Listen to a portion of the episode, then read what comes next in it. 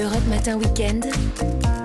Léna Monnier. 7h11 sur Europe 1, on est ravis de vous accueillir si vous nous rejoignez. Alors s'adapter aux contraintes énergétiques tout en préservant l'esprit de Noël, est-ce que vous allez mettre vous par exemple des guirlandes lumineuses dans votre sapin? C'est pas facile ce qu'on demande aux Français, alors imaginez un peu euh, pour les collectivités. Nous prenons ce matin la direction euh, de l'Alsace. Bonjour Eric Stroman. Bonjour. Alors vous êtes euh, maire de Colmar, l'Alsace, où évidemment les marchés de Noël sont une tradition séculaire. Le vôtre a débuté jeudi. Première chose, est-ce que le public est au rendez-vous?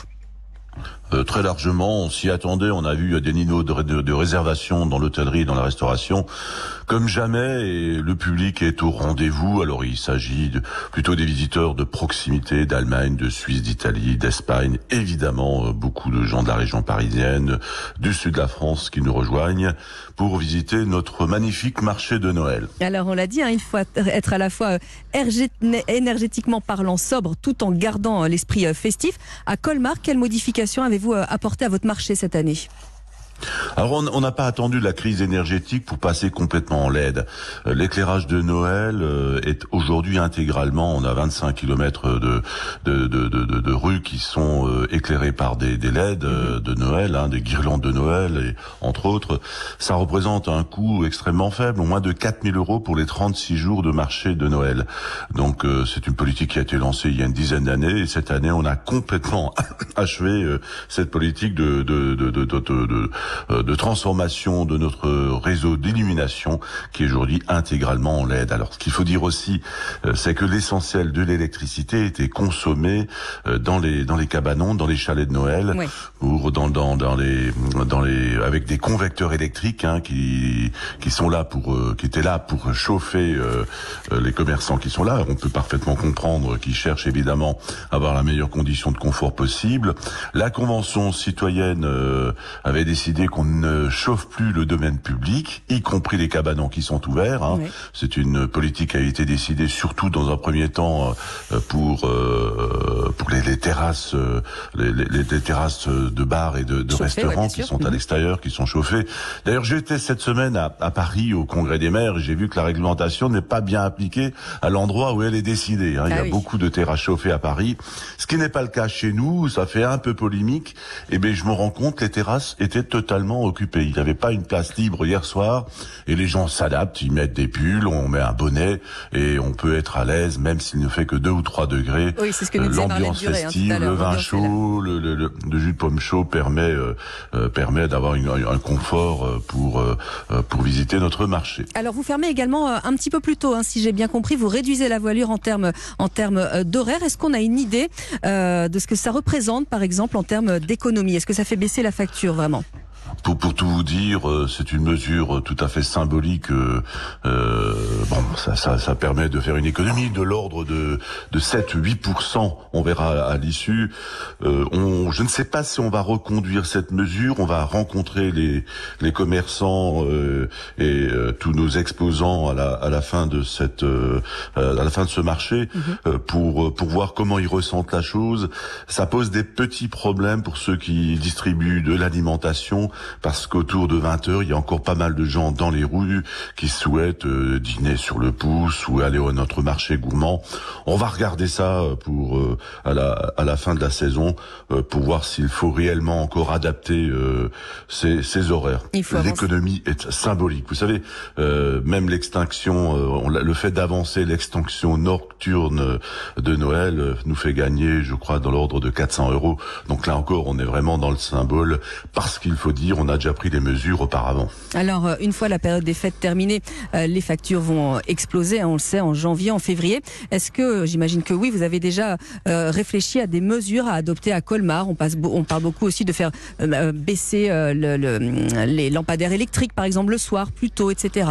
Ce qui pose des problèmes de sécurité. Alors, on a déjà hein, lancé, et avant la crise énergétique, le principe de l'extinction nocturne, y compris au centre-ville, et d'ailleurs pas pour des raisons uniquement d'économie d'énergie. C'est pour pour euh, retrouver un certain calme pour la nature, pour l'environnement. La nuit, à partir de 1h du matin, il y a une extinction complète sur toute la ville. Il y avait des craintes au départ qui se sont manifestées, mais aujourd'hui, les gens trouvent que la ville est apaisée lorsque il y a cette extinction nocturne.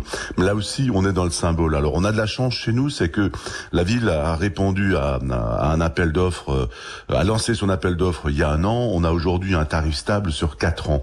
Euh, enfin, il reste donc, donc euh, trois ans, et on est aujourd'hui pas directement impacté par la hausse des prix. Euh, voilà, on a eu de la chance, on a lancé notre appel d'offres euh, au bon moment.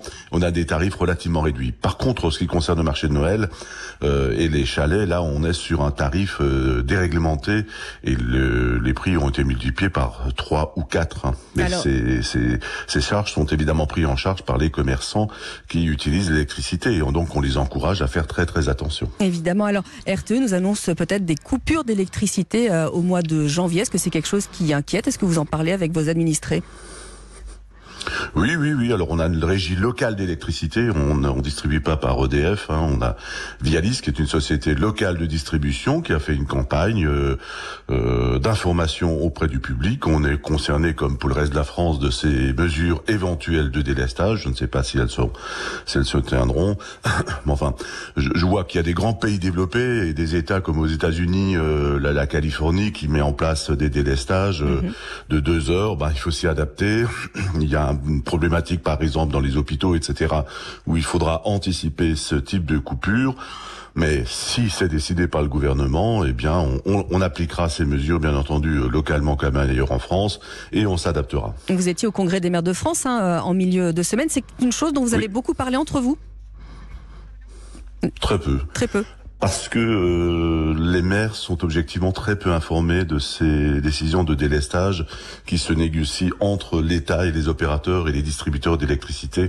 Et beaucoup de maires ignorent euh, aujourd'hui euh, quelles sont les mesures euh, qui sont envisagées. Alors, dernière chose avant de nous quitter pour revenir sur le marché de Noël, puisqu'on on entre dans une période festive. Il, alors, comment on fait pour venir vous voir? On réserve C'est jusqu'à quand Le marché de Colmar?